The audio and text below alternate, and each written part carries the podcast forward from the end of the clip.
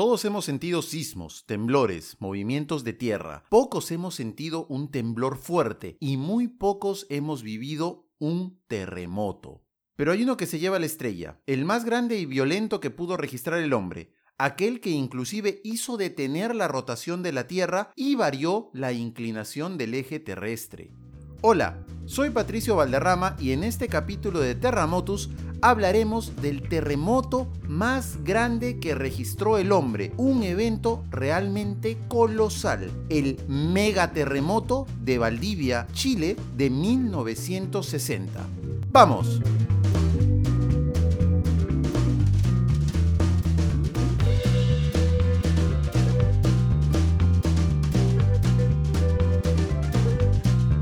Si hacemos un ranking de los terremotos más poderosos registrados por el hombre y de nuestra historia, tenemos ejemplos muy claros. En el puesto número 10 tendríamos al terremoto de magnitud 8.6 ocurrido en Sumatra en abril del 2012, que cobró 10 vidas. En el puesto 9 tendríamos al gran terremoto del Tíbet de magnitud 8.6 ocurrido en 1950 con un saldo de entre 1.500 a 3.000 vidas. Si avanzamos más en la lista, en el puesto 7 y 6 tendremos al terremoto de 1906, ocurrido en el límite entre Ecuador y Colombia, y el gran terremoto de magnitud 8.8 ocurrido en la región de Maule, en Chile, en el año 2010. En el puesto 4 estaría el terremoto de Tohoku, en Japón, con magnitud de 9.1 del 11 de marzo del 2011. Este fue el terremoto cuyo tsunami afectó la central nuclear de Fukushima. ¿Ya te acordaste dónde estabas ese día? Pero si queremos llegar al puesto número 1, al campeón, al más grande, tenemos al único mega terremoto registrado por el hombre uno tan grande que es difícil de ponerlo a escala. El megaterremoto de 1960 de Valdivia, ocurrido en Chile, fue un evento global de gran impacto en la vida de miles de personas de una nación y en la comunidad científica. Para hablar de este mega evento tenemos un mega invitado. El doctor Cristian Farías es el director del Departamento de Obras Civiles y Geología de la Universidad de Temuco, Chile. Tiene un doctorado en geofísica en la Universidad de Born en Alemania y es columnista científico del diario La Tercera de Chile. Además, Cristian es un incansable divulgador científico en temas de ciencias de la Tierra y un implacable derrumbador de mitos sobre volcanes, sismos y otros otros temas. Con ustedes, el doctor Cristian Farías hablando sobre el mega terremoto de Valdivia. Bueno, estamos con el doctor Cristian Farías. Él es un geofísico chileno, eh, el cual es un especialista en estos temas y vamos a conversar exactamente sobre lo que veníamos anunciando. El terremoto de, de Valdivia de 1960, que es nada más y nada menos el terremoto más potente registrado por el hombre. Cristian, muchísimas gracias por atendernos. Muchísimas gracias por tenerme en el programa. Feliz de estar acá. igualmente. Bueno, Cristian, para, para, nosotros aquí en Perú es, es, es, bastante extraño o es bastante eh, ajena la, la noticia de que, de hecho, el terremoto más fuerte registrado por el hombre haya ocurrido en nuestro país vecino, aquí nomás, muy cerca. Uno, uno, imaginaría que, ha ocurrido, no sé, en la falla de San Andrés, en esas cosas que, que, se, ven en las películas, por supuesto, ¿no? Este, pero, pero no, ocurrió, ocurrió aquí, ah, muy cerquita a nosotros. Por favor, ¿qué nos puedes contar sobre, sobre, sobre, sobre el evento de, de Valdivia? Primero que hay que echarle la culpa a Hollywood. Por supuesto, sobre todo. Sí, eso es que el problema, el problema es que no estuvo la roca salvándonos y como no estuvo la roca salvándonos estamos fritos ya desde entrada. Ahí cambia mucho si no tenemos a la roca deteniendo la placa, la placa de Nazca o en este caso la, falla de San Andrés. No, no, no, no, es terremoto hasta que la roca no te salva. Exactamente. El terremoto de 1960 en efecto fue el más grande que hemos registrado instrumentalmente como humanidad. Es, eh, yo siempre digo que para incluso los que estudiamos terremotos, eh, es una bestia tan grande que cuesta mucho dimensionar cuán grande realmente fue. Eh, a ver, en, breve la historia de él es que el día 21 de mayo de 1960 eh, se siente un terremoto grande de magnitud 8, que tú ya sabes que sería enorme en cualquier lugar del mundo. Por supuesto. Eh, en, en, la ciudad de Concepción, que eso está en el centro sur de Chile. El tema es que se genera este terremoto, la gente obviamente se asustó mucho, tuvo muchos daños en la zona de Concepción, pero en la noche del, del, 20 al eh, del 21 de mayo al 22 de mayo empezó a haber una secuencia de sismos que fueron eh, siendo de magnitud 6, 5.5, sismos más o menos importantes, que se empezaron a mover hacia un poco más al sur, como 100 kilómetros más al sur, 150 kilómetros más al sur. Y el 22 de, de mayo, a las 3.11 de la tarde, se desencadena este terremoto gigante en lo que es la zona sur de Chile. En, para ponerlo en contexto, está el epicentro, el hipocentro de esto está como a 120, 130 kilómetros de Concepción hacia el sur, y ahí comienza la ruptura. Pero comienza la ruptura a moverse mm, hacia el sur y un poquitito hacia el norte. Y solamente para que se rompiera toda la corteza que afectó esa parte del terremoto, pasaron cinco minutos. La ruptura fue de más de mil kilómetros de norte a sur. Una locura por cualquier lugar. déjame, ponerlo eso en, eh, escala eh, para que los peruanos podamos entenderlo. Una, rotura de mil kilómetros es la distancia lineal que hay entre Tumbes, al norte del Perú, la ciudad más norte del Perú, y la capital Lima. Esa es la distancia en la cual la, placa de Nazca, digamos, comenzó a romperse, ¿no? Este, una longitud de, mil kilómetros, ¿no? Y haciendo una comparación con nuestro último gran terremoto que hemos tenido, que ha sido el de Pisco, el del 2007, la rotura ahí fue solamente 200 kilómetros y fue un terremoto de magnitud 7.9. Entonces, para, que, para que los oyentes tengan la idea de la, de la brutalidad de la escala de algo tan grande como que se rompa mil kilómetros de, la placa, es básicamente la longitud de la mitad del Perú. Por favor, sigue, síguenos contando. Sí, dale. El tema es que no solamente, bueno, un terremoto no solamente se genera una ruptura, sino que también las placas se van a mover una respecto a la otra y obviamente no se mueven en todos los lugares igual. Así que en la zona justo cerca de Valdivia, que es por, donde sale el nombre, eh, la las placas se movieron un poco más de 40 metros una respecto a la otra. ¡Wow! 40 metros de, de movimiento entre las placas. Sí, e, e, es que un día estabas ahí y el otro día, en 10 minutos más tarde, estabas 40 metros más hacia la 40 metros más allá. Eh, para, para, ponerlo en, comparación, ¿no? el, desplazamiento, llamémosle el desplazamiento horizontal en el terremoto de Pisco, eh, que, es el, que más familiar para nosotros, porque pasó hace, hace poco más de 10 años, este, el desplazamiento horizontal ha sido 1.7 metros. Que ya es mucho que ya es mucho, es muchísimo. En el terremoto de 1960, el desplazamiento fue 40 metros, o sea, todo se movió 40 metros en un sentido. Claro, o sea, la parte más cercana a Valdivia, obviamente hay zonas que se mueven un poco menos, pero... Por supuesto, pero, la zona más cercana al, al, epicentro, digamos, ¿no? No, y eso es lo interesante. Este terremoto tiene la, particularidad de que el epicentro estuvo en la zona de Lumaco, que es eh, quien está como a 200 kilómetros de Valdivia, más o menos. Eh, pero ahí comenzó la ruptura. Ahora, después de que comienza la ruptura, en algún momento llegas a la parte donde las placas se pueden mover más. Y donde se pudieron mover más fue cerca de Valdivia. Y ahí apareció lo de los 40 metros. Ahora, el, tema es que no deja de ser interesante porque resulta ser de que antes, hablemos en los, en los años 60, y incluso hasta ahora, normalmente tenemos la tendencia de ponerle nombre a los terremotos de acuerdo al epicentro. Sí, a, la ciudad más cercana al epicentro, sí. Claro, y resulta ser que con los terremotos de magnitud 8 o menor, normalmente la zona del epicentro es la zona donde también más se terminan moviendo las placas. No siempre pasa, pero en general se da así. Pero con los terremotos que ya son tan grandes de magnitud 9, 9.1, 9.5 en este caso, eh, eso no siempre pasa. Y ocurre que, por ejemplo, en Indonesia, el 2004, el terremoto partió en un punto, pero las zonas que fueron más afectadas no estuvieron ahí.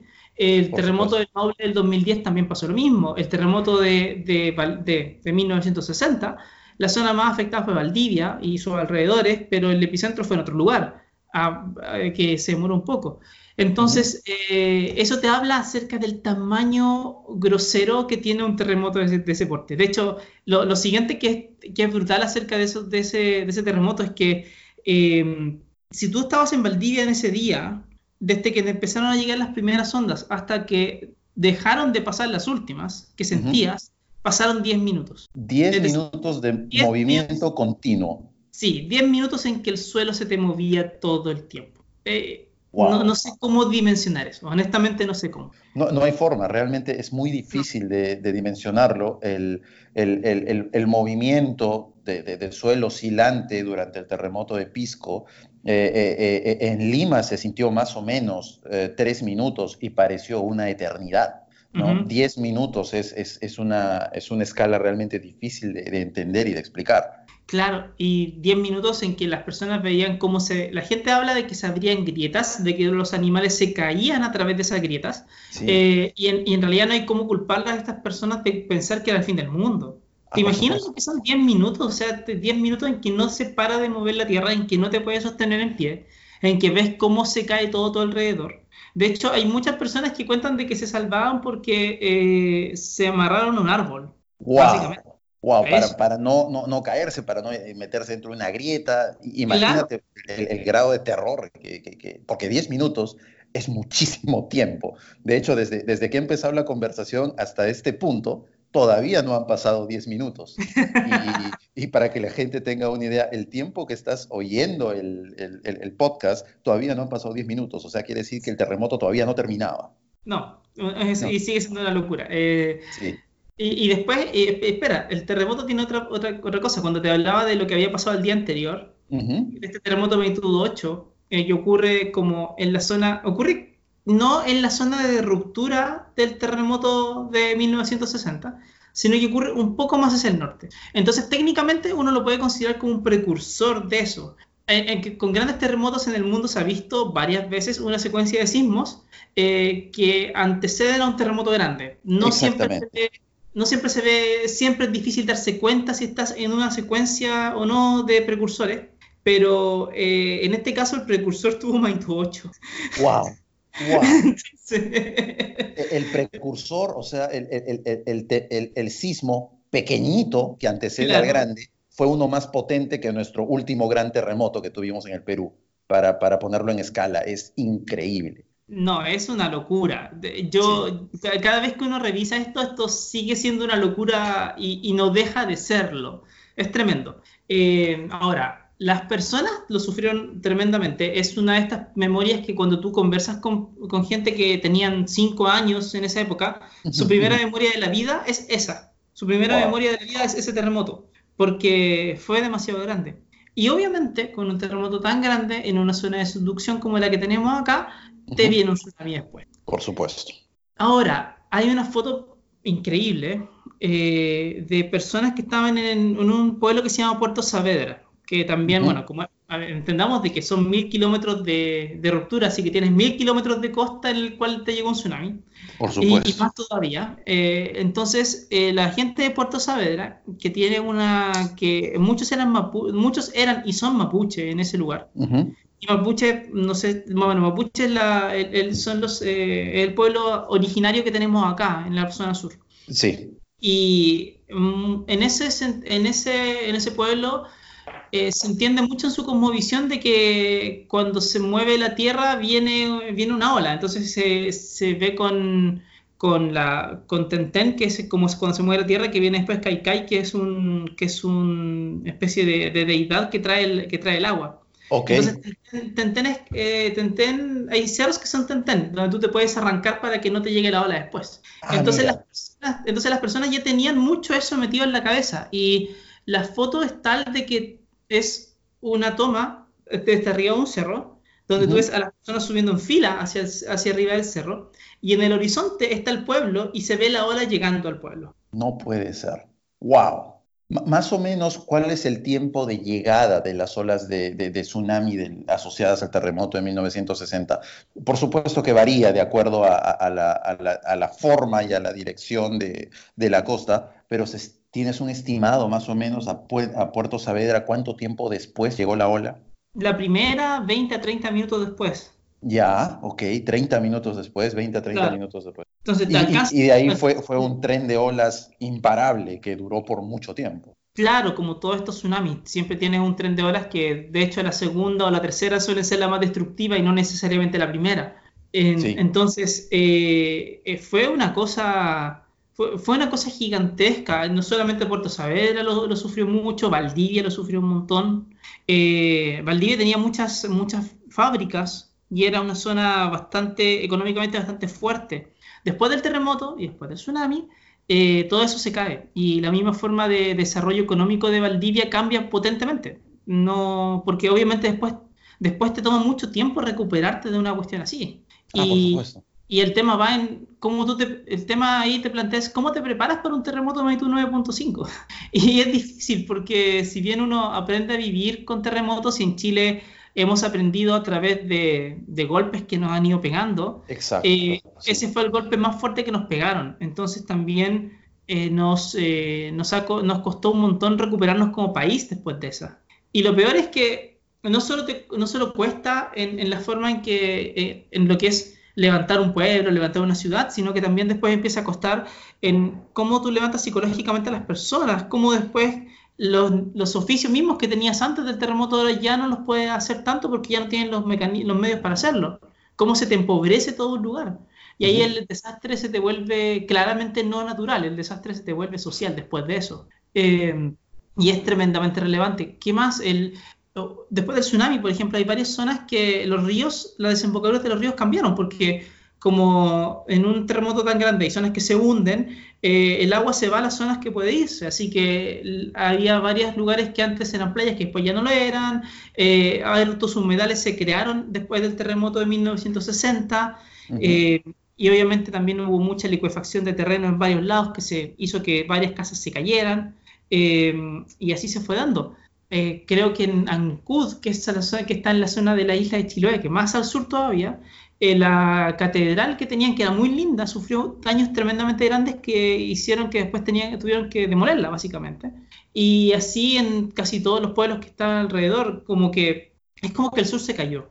Y eh, sí, por eso Y eso te habla de, todo, de lo, tremendo que fue. Ahora, la historia sigue, es, tremenda porque dos días más tarde... Dale, dale. Porque dos días más tarde empieza una erupción del cordón Cauye, 200 kilómetros de Valdivia hacia la cordillera, que debe ser uno de los pocos casos en que los científicos estamos completamente seguros que una erupción fue gatillada por un terremoto. Exactamente, eso te iba a preguntar. Hay, hay, hay, hay mucha gente que, que cree que, que, un sismo o un terremoto importante puede activar un, uh, un volcán y, de hecho yo, también ya lo he explicado varias veces, son muy poquísimos casos en los cuales la relación es directa, pero en este caso estamos seguros de que este gran terremoto activó este, la, erupción del, del, Puyahue, ¿no? Claro, estamos totalmente seguros. Ahora, eh, en general el tema de un terremoto activando volcanes es bien, es bien raro.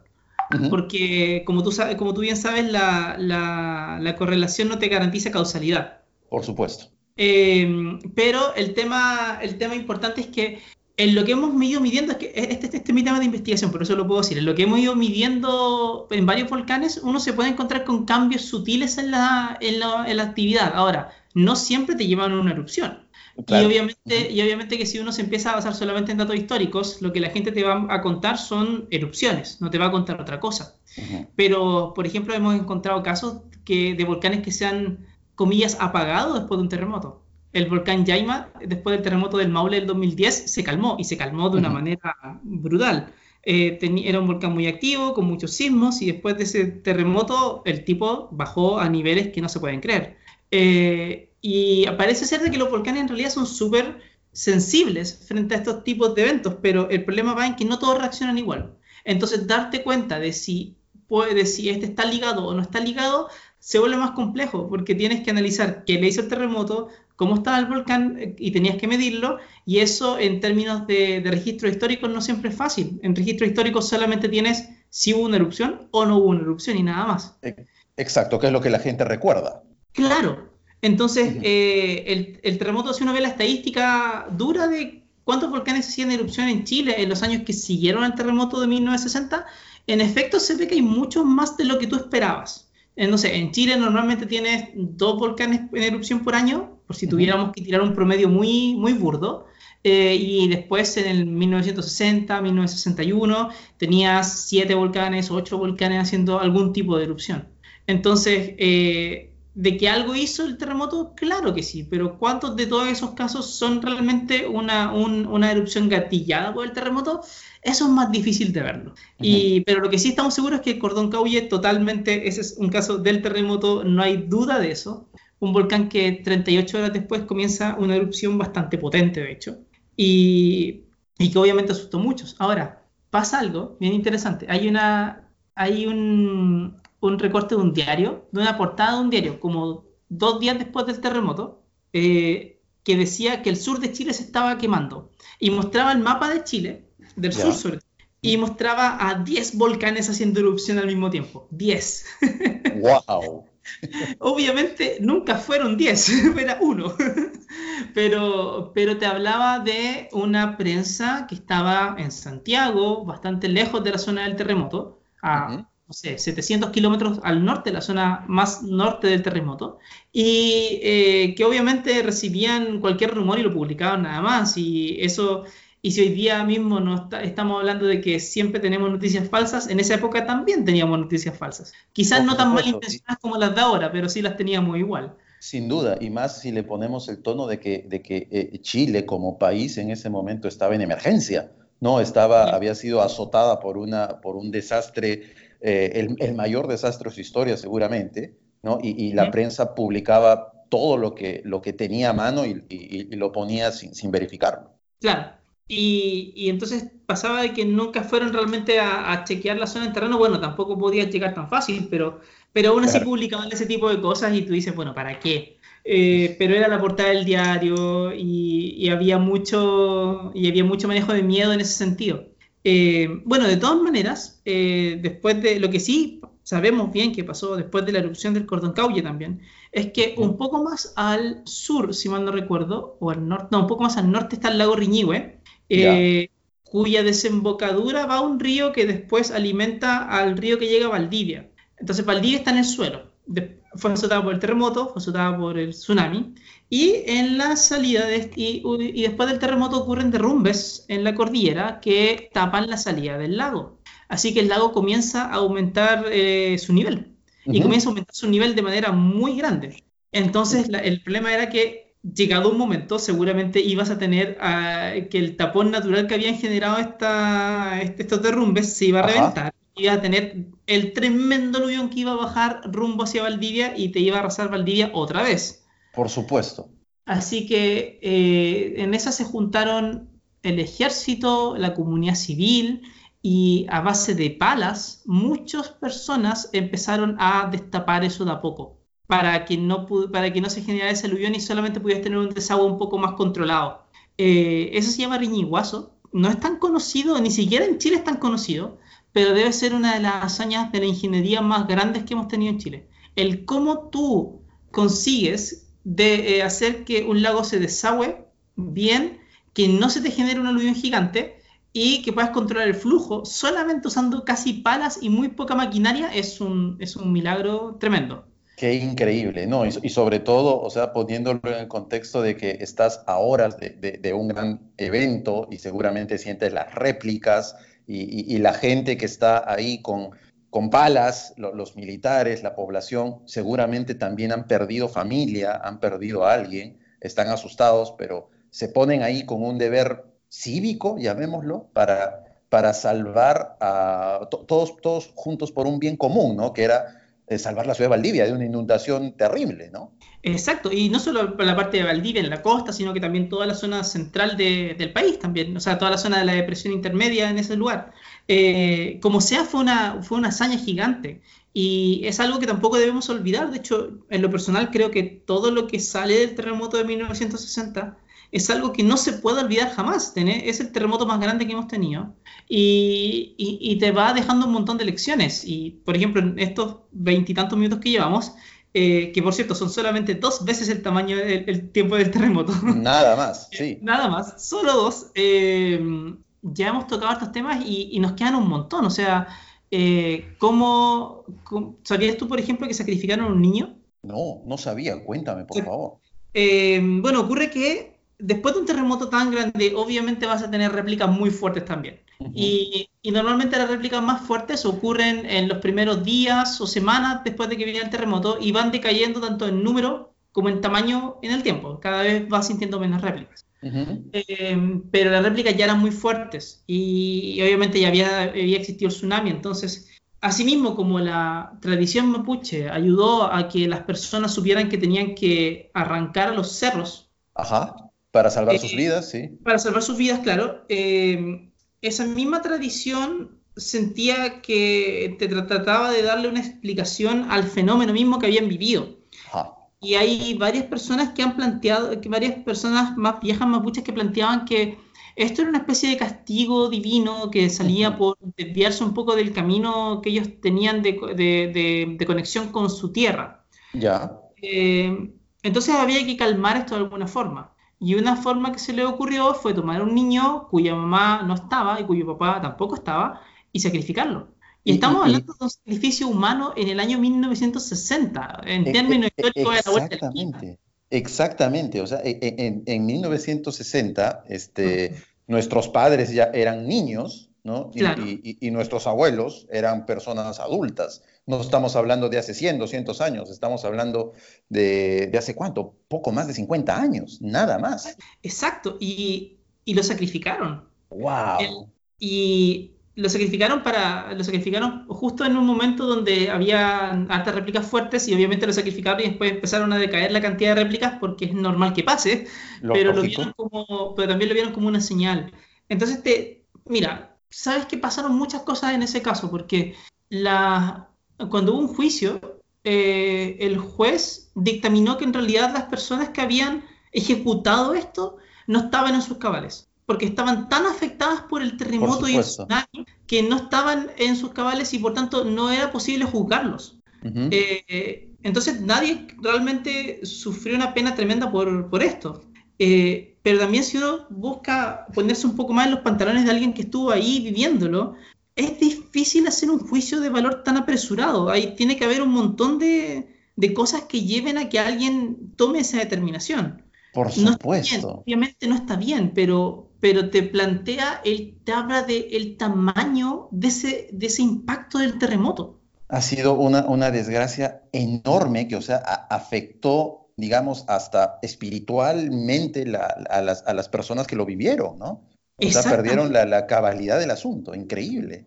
Claro, y, y eso, y eso te, te, dice que entonces no es que un terremoto no es solamente un fenómeno natural, o sea, es un fenómeno natural, pero socialmente tiene un montón de consecuencias. No solamente lo que uno pensaría, que si se te cayó o no se te cayó una casa, si perdiste, quedaste damnificado o no, si es que perdiste la vida o no, sino que también en cómo tú te desenvuelves en el mundo después. Sí, y por supuesto. Y eso, eh, el terremoto del 60, yo es de los, creo que es el único que conozco en tiempos modernos donde realmente hay un sacrificio asociado al terremoto.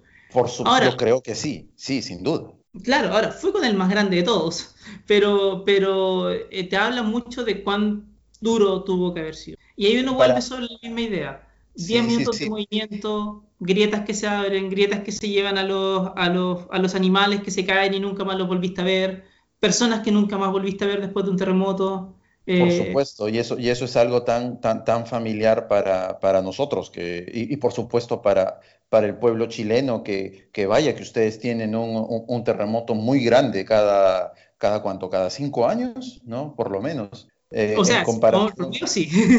sí, en promedio sí, ¿no? Este, en, en comparación, eh, me ha dejado alucinado esto de que hubo un sacrificio humano en 1960, producto de un fenómeno natural, para que, para que los oyentes de Terremotos tengan idea cuándo ha sido 1960. Bueno, en el año 1960, los Rolling Stones ya eran famosos.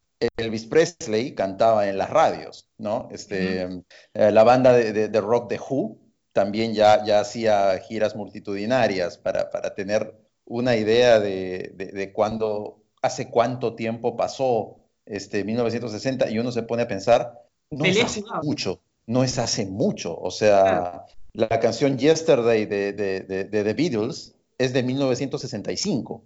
Entonces, ya vivíamos en una civilización moderna bastante avanzada y revolucionaria, inclusive, ¿no? Y piensa que Pelé jugaba en esa época. Ah, por supuesto, exacto. Exacto, Pelé jugaba, eh, ya, era un jugador de fútbol en, esos, en esa época, no es, no es hace mucho tiempo. Qué increíble. Claro, y esa, y esa historia no la saben algunos, la saben obviamente quienes estuvieron cerca, las comunidades de allá también la saben bastante, eh, los historiadores por supuesto, pero a nivel popular siempre he sentido como que se nos olvida. Y eso, eso siempre, bueno, y hay un tema que yo siento que es súper importante. a mí me da la impresión de que muchas veces en Chile sobre todo, eh, vivimos pensando en que el siguiente terremoto no va a venir. Es como que viviéramos en una especie de realismo mágico donde como que pedimos que por favor no venga el siguiente terremoto. Cuando en realidad uno sabe que va a venir y te vas a tener un terremoto grande igual eh, y que no hay nada que, tú, que uno pueda hacer al respecto de eso. Pero parecía ser de que de alguna forma u otra, si bien somos súper resilientes como, como sociedad, al, momento de, claro, al momento de pensar sobre qué es lo que va a pasar, qué es lo que se viene, eh, no parece ser de que estemos demasiado a caballo en lo que, queremos hacer y lo que tenemos que hacer es muy raro, sobre todo viniendo de un país que, como tú bien dices, hemos sufrido un montón de terremotos. Sí, claro, claro, eso, eso, nosotros aquí, aquí en el Perú eh, miramos a la, resiliencia chilena eh, realmente con, un aire de envidia, ya que en, prevención, en manejos de emergencias, en sistemas de alerta temprana, inclusive en la misma cultura sísmica que tiene la gente, las personas, están muy por adelante de nosotros y eso debido a que justamente, si nosotros en los últimos 20 años hemos tenido dos terremotos importantes, ustedes en los últimos 20 años han tenido por lo menos cinco, ¿no?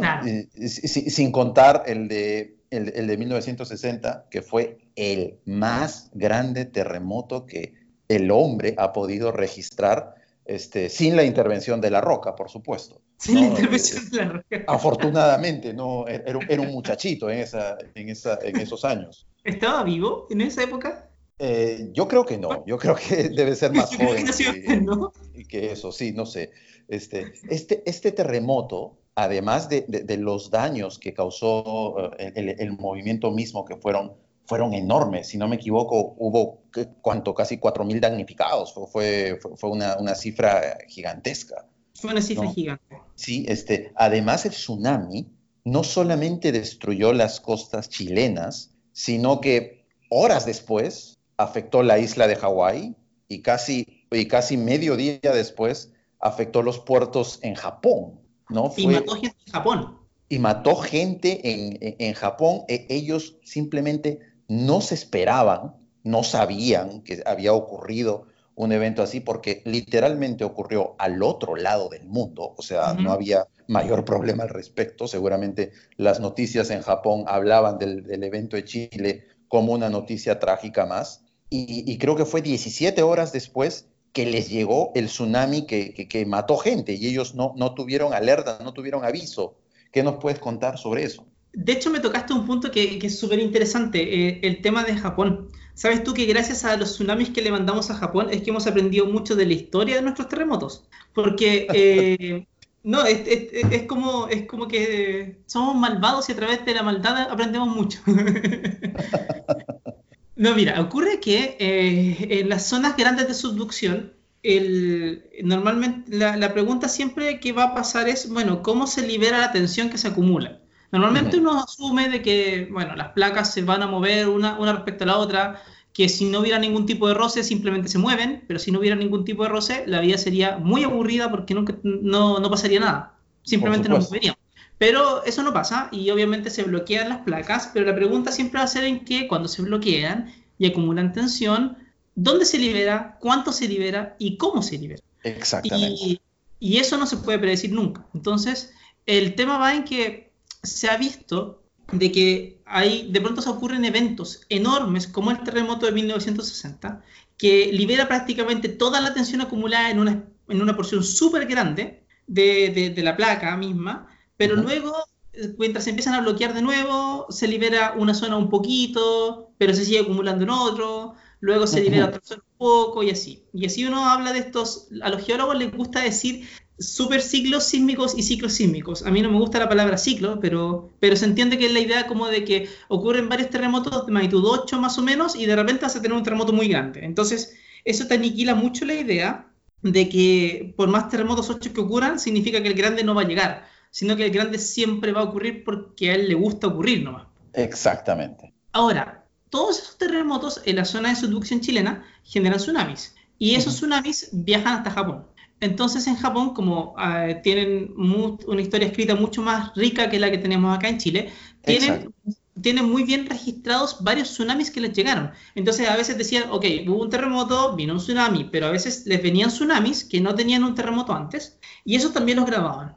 Fue gracias a uno de ellos, eh, gracias al lugar, al registro de esos, que, se, que los científicos se dieron cuenta de que eh, había un tsunami muy grande, tan grande como el terremoto de 1960, que había ocurrido alrededor del año 1700 y algo. Y, uno dice, ya, pero ok, ¿cuál es el terremoto que me está faltando? Porque si uno va como al registro histórico que se basa en las crónicas, eh, en 1730 ocurrió un terremoto bastante grande en Chile, pero se le asumía que tenía magnitud 8.2. No, no, es como para que no, no, es como para que genere un tsunami tan grande. Pero hubo un grupo de, de científicos que empezaban a tratar de simular los tsunamis, el que recibe, las olas que recibían en Japón y las zonas de inundación que se, que se habían reportado alguna vez en las crónicas chilenas, y les daba que el terremoto que te generaba, es que te hacía calzar esas olas, era un terremoto magnitud 9.1 desde Concepción hasta La Serena hacia el norte. ¡Wow! El segmento que falta.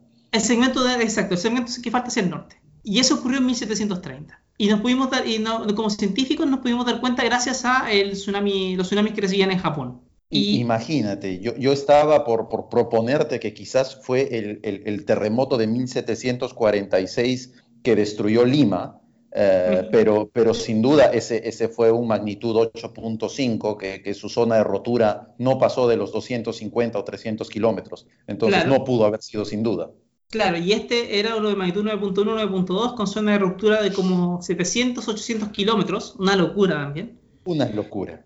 Una locura. Y, eh, y entonces resulta que, que eso te, te, pone un problema, porque si ocurrió en 1730 y uno se pone a ver, y después de eso las placas se vuelven a bloquear y empiezan a acumular tensión de nuevo, y uno empieza a ver los terremotos que fueron ocurriendo, hay zonas de Chile central donde vive la mayoría de la gente que no han sufrido un terremoto que haya ayudado ni siquiera un poco a liberar la tensión acumulada. Entonces significa de que en algún momento nos va a agarrar uno feo en la zona de, en la zona de subducción, en la zona central de Chile. De hecho ya lo estudiaron, ya se, ya, ya, ya, se, ya se ha hablado de que cerca de la costa de Valparaíso, por ejemplo, se podría generar un terremoto de magnitud 8.4, por ejemplo. Y, se, sí, sí, sí.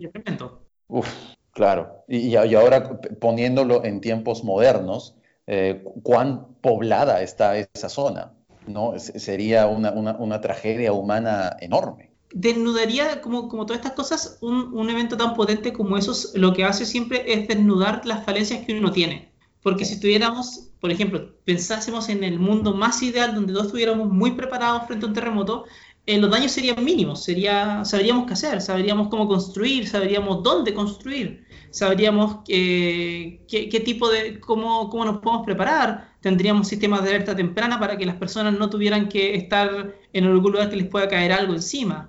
Por supuesto. Eh, pero, pero como no tenemos eso todavía, como algunas, en algunas partes es bastante dudoso cómo se construye y dónde se construye, entonces, cuando uno piensa en un terremoto de magnitud 8.4 que podría ocurrir en la zona central de Chile, eh, claro, Santiago lo va a sufrir mucho y ahí viven 6 millones de personas. Valparaíso, la, zona costera, va a sufrir un montón y, en la zona central de Chile está toda la zona industrial de Chile. Entonces, el daño económico sería enorme. Sí, es, es, una realidad muy similar a la que nosotros estamos esperando en, en, el centro del Perú, ¿no? Nosotros tenemos eh, energía acumulada desde justamente 1746 y en cualquier momento esperamos un magnitud 8, 8.5 y coincidentemente Lima está en esa zona con, con sus 9.5 millones de habitantes en, una calidad de viviendas eh, realmente mala, ¿no? autoconstruida, que, o sea, que, nosotros los, los mismos peruanos a puño levantamos nuestras casitas de, de cinco o seis pisos, por supuesto, que, que, en realidad son, son castillos de naipes, ¿no? Y, y, y, siempre vivimos pensando que no va a pasar. Y, hasta ahorita la estamos llevando muy barata, son, no sé, 370 y tantos años que, que tenemos suerte. Claro, yo creo que en ese sentido el, realismo mágico le ha hecho muy mal a Latinoamérica. Exactamente.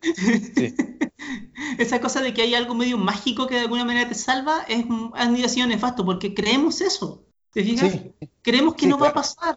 Creemos de que no nos va a afectar. Creemos, esperamos, le pedimos a alguna deidad de que, oye, por favor, que no pase. Cuando en realidad deberíamos estar gastando nuestros esfuerzos en decir, ya, ya, asumamos que pasa, y empecemos a ver qué diablos tenemos que hacer para que no suframos todos.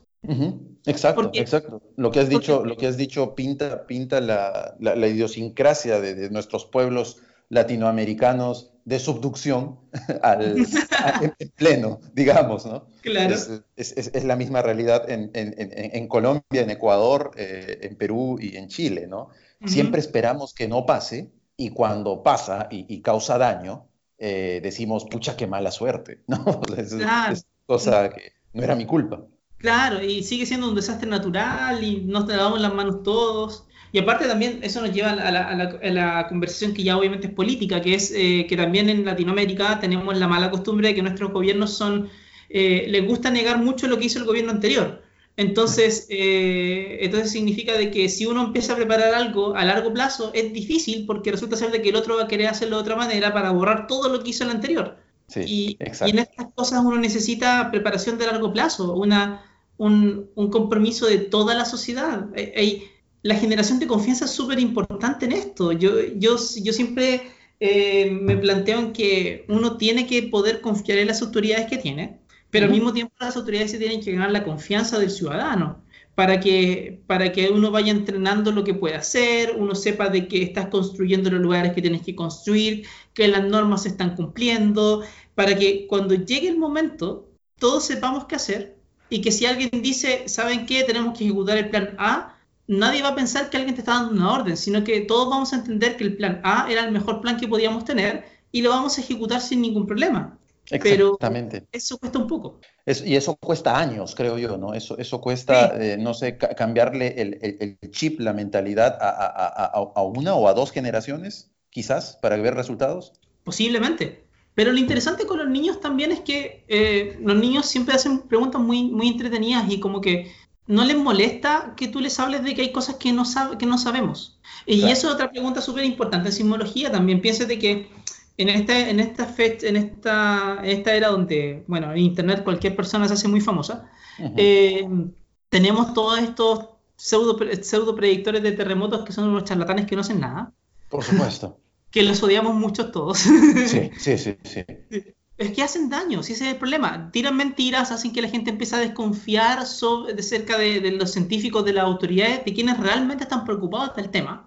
Eh, pero sobre todo empiezan a, hacer, hacer, que las personas crean de que el trabajo del sismólogo, por ejemplo, es predecir terremotos. No es así. No, no, nunca fue ese. Y, peor todavía, no es... Exactamente, sí, nunca, nunca fue el objetivo de la sismología, predecir terremotos, ¿no? Jamás, jamás, y quizás nunca lo podamos conseguir. Sí. que, es lo más increíble. Puede ser de que nunca lo hagamos, porque es problema, el problema es muy difícil. Ahora, eh, el tema es que al mismo tiempo, cuando tú pones un, ponemos, si tú y yo conversamos como científico ahora, claro, podemos hablar en términos muy amenos, pero muchas veces cuando pones a algunos frente a una cámara, eh, se pone de la manera más seria posible que se puede poner, para ser muy preciso, obviamente. Sí, Y eso ya, eso ya es el problema de que una persona lo va a ver como alguien lejano, como alguien que no se conecta. Y, y eso también es un problema, porque uno necesita poder contarle a alguien de que hay cosas que no sabemos y de que hay cosas que de verdad no tenemos idea. Que sabemos un montón, sí, de que podemos eh, explicar cómo se han dado los terremotos también, de que podemos eh, ayudar a entender cuáles son las zonas que potencialmente están más afectadas también, pero no te podemos decir cuál es el siguiente terremoto, cómo va a ser. No, no, no tenemos las capacidades hoy para poder hacerlo. Y eso es tremendo porque si uno pudiera transmitirle a las personas que hay cosas que de verdad no controlamos y cosas que de verdad no sabemos, también humanizaríamos mucho más al científico. Entonces después podríamos aprender a confiar mucho más cuando esa persona hable, porque lo planteamos como una persona más. Sí, sí, exacto. Tú, me has hecho recordar una, una, entrevista que me hicieron hace, hace poco, hace, hace a principios de año, en la que, en la que me decían, eh, en, el mundo de la ciencia, ¿cuál es la, la, la, palabra que más usan? Y yo le dije, bueno, la palabra que más usamos debe ser el ¿por qué? ¿No? ¿Por qué esto? ¿Por qué, por qué, por qué tal cosa? ¿Por qué el otro? ¿no? Y me dicen, ¿y cuál es la segunda frase o palabra que más usan? Y yo le digo, sin lugar a duda, debe ser el no sé. No sé, no tengo ni idea. O sea, es, es, es así, porque o sea, la, la, ciencia justamente aprende de sus vacíos y de sus errores. Y, y, y, cosa que, por ejemplo, la, otras, otras creencias no, no es así, ¿no? ¿Por qué ocurre esto? Porque tal, de, tal deidad lo ordena, o porque así es y no lo puedes cuestionar. El principio de, del pensamiento crítico es cuestionar todo y cuando no hay respuesta, no hay respuesta y hay que buscarla y a veces uno no llega a encontrar la respuesta. Piénsate que, por ejemplo, la misma idea de, ahora entendemos que los terremotos se generan porque las placas se bloquean y se liberan, pero la idea de la tectónica de placas también es de los años 60. Exacto, claro. Sí, sí, sí. Eso, eso fue ayer. Sí, Sí, eso, eso, fue ayer, o sea, saber que, que, que, había un megacontinente y que, y que fueron caminando por el globo terráqueo, que es redondo, dicho sea de paso, todos estamos de acuerdo, todos los que escuchamos este podcast estamos de acuerdo en, que la Tierra es redonda, es sentido común nada más. Que no, no, recuerda, forma de tetraedro, esa es más bonita. esa es más bonita, sí. O geoédrica también me gusta. Este, y, y, que sí, que los continentes se mueven y que, y que si agarras América, la puedes, eh, no sé, como un rompecabezas, juntar con África y más o menos como que encajan. Esa idea es de los años 60, es nuevísima. Sí. Es novísimo. De hecho, me acuerdo de una anécdota. Yo tuve un profesor que se llama, que se llama Armando Cisternas. Eh, él estuvo en Caltech haciendo su doctorado en los años 60. Eh, y él en esa época, eh, él es sismólogo, uno de los grandes sismólogos que tenemos en Chile. Y él en, esa época estaba muy metido en la parte teórica del asunto. Era como, bueno, teóricamente cómo uno puede entender un terremoto. Pero alguien se le acercó y le dijo, oye, usted es de Chile, ¿cierto? Sí sabe que tenemos unos datos de unos epicentros de sismos. Eh, ¿Usted se ha visto que en la medida que uno se va metiendo más hacia la cordillera, los sismos se van poniendo más profundos? ¿No, no, no, no le gustaría meterse en eso como tema para el doctorado? ¿Ya? Y, él, le dijo que no, le dijo que no, habría que no. la tectónica de placas. Y, y, y, al señor Benioff del plano Guadati Benioff le quitaba el trabajo. O sea, imagínate puede ser, qué tal historia que me has contado. Entonces, esas cosas eh, son, te, dan a entender también de que hemos, hemos avanzado mucho como científicos, creo yo, em, pero siempre necesitamos eh, tiempo para poder desarrollar las cosas. Y necesitamos también casos de estudio. Por ejemplo, tenemos el terremoto de 1960, pero lo pudimos ver poco. Y aún así, imagínate eh, Hiro Kanamori, que es de Japón, uno de los grandes sismólogos del mundo también, él eh, publicó un paper hace un año, creo, o este año, no me acuerdo bien, donde se ponía a analizar eh, un poco los pocos registros manuales que habían del terremoto y en, términos de sismógrafos de estos viejos. claro, los, que funcionaban con, con, vela, ¿no? Con un papel ahumado. Claro, claro, eso. Y, y, se encontró con que para reproducir esas señales, el movimiento que tuvieron las placas durante el terremoto no fue el típico de una subducción donde una simplemente se mueve respecto a la otra. No era solamente una que, no sé, en el caso chileno, una se mueve hacia el oeste y la otra hacia el este, sino que se movieron hacia el oeste una y aparte se movió hacia el norte y se movió hacia el norte mucho. Y, y, uno, dice, ¿por qué tuviste ese movimiento? Y no, no tenemos idea. Sí, claro. Te estaba por preguntar por qué tuviste ese movimiento, no es, no, es, lógico. No, no es lógico para nada. Y lo publiqué, se, supo, se supo hace tan poco que de verdad no, no tenemos idea. Y es tremendo porque ahora entonces la pregunta es, bueno, ¿qué implicancia tiene eso? Por ejemplo, en lo que yo trabajo, que tiene que ver con, con cómo los volcanes eh, reaccionan después de un terremoto, una de las preguntas siempre es, bueno, ¿cuál es el mapa, cómo cambia el mapa de tensiones alrededor del volcán? Y para eso tienes que saber cómo fue el terremoto. Si ahora ocurre que el terremoto no fue como estábamos pensándolo, que siguió siendo enorme, pero no, tan, eh, no, no se movió de la manera que lo pensamos, significa que los mapas, el mapa de tensión en, los volcanes es distinto. Y quizás a, través de eso puedo explicar algún otro comportamiento de un volcán. Por supuesto. Pero tengo que ponerme a trabajar en eso. Entonces, eh, y, estamos hablando de que esto es una cosa que sale 58 años, 59 años después del terremoto mismo. O sea, todavía estamos sacándole cosas a ese terremoto científicamente. Imagínate, y, bueno, ha sido, ha sido el, más grande que hemos tenido. ¿Tú crees que tengamos uno más grande? Está difícil. ¿Sabes qué? Lo, conversamos una vez en un, congreso con Raúl Madariaga, que también es otro gran sismólogo chileno. De hecho, de, hecho, me acuerdo, e, este, este, es un chiste, pero me acuerdo que cuando estaba en el doctorado yo, mi tutor me decía que Raúl Madariaga era Dios. Ya. Y, mi tutor era de Estados Unidos. Entonces, ok. Era Dios, ok. Entonces yo conversaba con Dios. Claro, sí. que, es muy correcta la, la, analogía. Claro, yo conversaba con Dios y Dios me decía.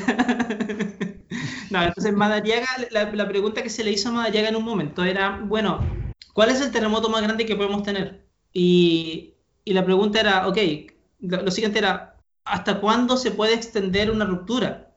Y, y no se puede ir mucho más allá. Es decir, eh, aparentemente hay una especie de, como se llaman, topes naturales en, las cortezas que impiden de que una ruptura se traspase mucho más para el norte o para el sur, por ejemplo. Y, pareciera ser que un terremoto de magnitud 9.5 está más o menos en el, dentro de lo más alto que podría llegar a tener. Entonces, ¿podrías tener un terremoto 9.6? Probablemente. 9.7 quizás.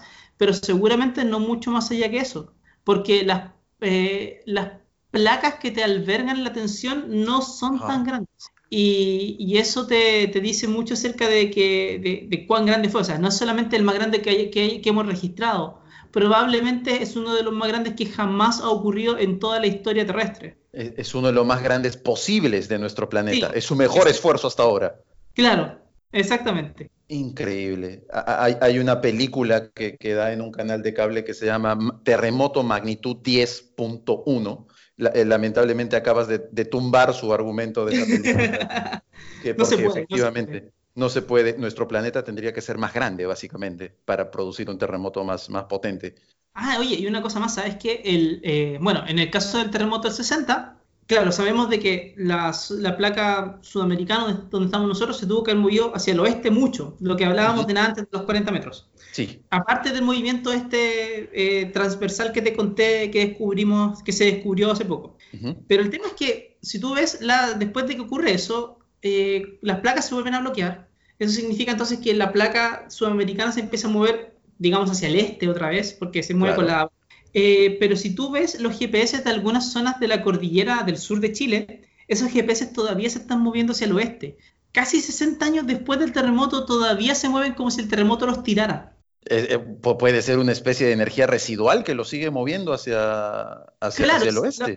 Lo, que se cree es que, bueno, un terremoto tan grande obviamente también te genera deformaciones en el manto viscolástico que tenemos abajo. Claro. Y, y obviamente ese manto se tiene que relajar, tiene que reacomodarse y ese reacomodo le transfiere tensiones extra a la zona de la cordillera. Entonces eso podría ayudar a que todavía pareciera ser de que como que se están moviendo hacia el oeste, pero sigue siendo una cuestión brutal. Y, por supuesto, e, e, en tiempo geológico, 1960 ha sido ahorita, ha sido ah, ahorita mismo, o sea, no, no, no, hay, no ha pasado nada de tiempo en la escala de tiempo geológico de eso. Claro, lo que pasa es que como nosotros eh, dimensionamos todo en tiempo humano, nos parece una cuestión difícil de dimensionar. Para la Tierra es como, bueno, esto es lo que yo hago. Claro, sí, y es lo último que, he hecho, es, esa claro, claro, es como eso. Eh, la, Tierra te diría, cabros, tranquilos, y acá no, no pasaba nada. Exactamente, lo mejor está por venir. Claro. Cristian, te agradezco muchísimo por esta conversación. No te quiero quitar más tiempo. Ya han pasado eh, cinco terremotos desde que hemos empezado la, conversación, nada más. Este, o sea, 50 minutos más o menos. Te agradezco muchísimo por, por tu tiempo, por, por tu deferencia. Es para mí y para todos nuestros oyentes un honor poder tener un científico como tú aquí en, en Terremotus. Y, y, bueno, hasta, hasta la próxima. Y, por favor, dejen de, estar enviando tsunamis hacia el Japón y, chicos, y, chicos reality hacia el Perú, por favor. que, ya, ya tenemos varios aquí. No, no, no, eso da vergüenza. ¿Sabes que a esta altura ni siquiera sé quiénes son? No importa, igual los recibimos con cariño y, los vemos en la tele todos los días. Muchísimas bueno, Hagamos, hagamos, lo siguiente, hagamos lo siguiente. Mandemos terremotos. El trago terremoto, mandemos una caja de eso para, el Perú. Eh, mejor seguimos recibiendo a los chicos. Este... Ah, el trago terremoto, ¿te refieres al, que me comentaste? Sí, el trago. Eh, bueno, lo explícalo tú, el, trago terremoto. No recuerdo cuál era la mezcla, por favor, si, mejor me lo era, es un trago que surgió después del terremoto de 1985 eh, y que se arma con eh, vino blanco, un, vino blanco fuerte que se llama pipeño, con helado de piña y con granadina. Y algunos vino después blanco, cosas, sí.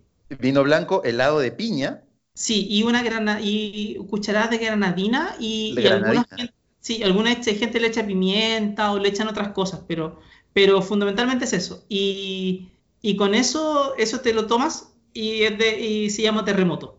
Perfecto. Entonces, eh, esperamos el, envío de terremotos que, llegue pronto aquí. Y nuevamente, muchísimas gracias. Te, te, agradezco muchísimo y, y salud por, con, con, un terremoto. muchísimas gracias a ti. Lo pasé muy bien. Así que eso, salud para allá. Igualmente, muchas gracias. Gracias por seguir y escuchar este episodio de Terremotos. Ya estamos en los principales servicios de podcast como Apple Podcast, Spotify, Pocket Cast, Radio Public, Anchor y varios más. Encuéntranos y dale seguir para que no te pierdas un nuevo capítulo. No olvides de seguirme y mandar tus comentarios y preguntas a mis redes sociales tanto en Twitter como en Instagram como arroba patricio bechica. Hasta la próxima. Chao.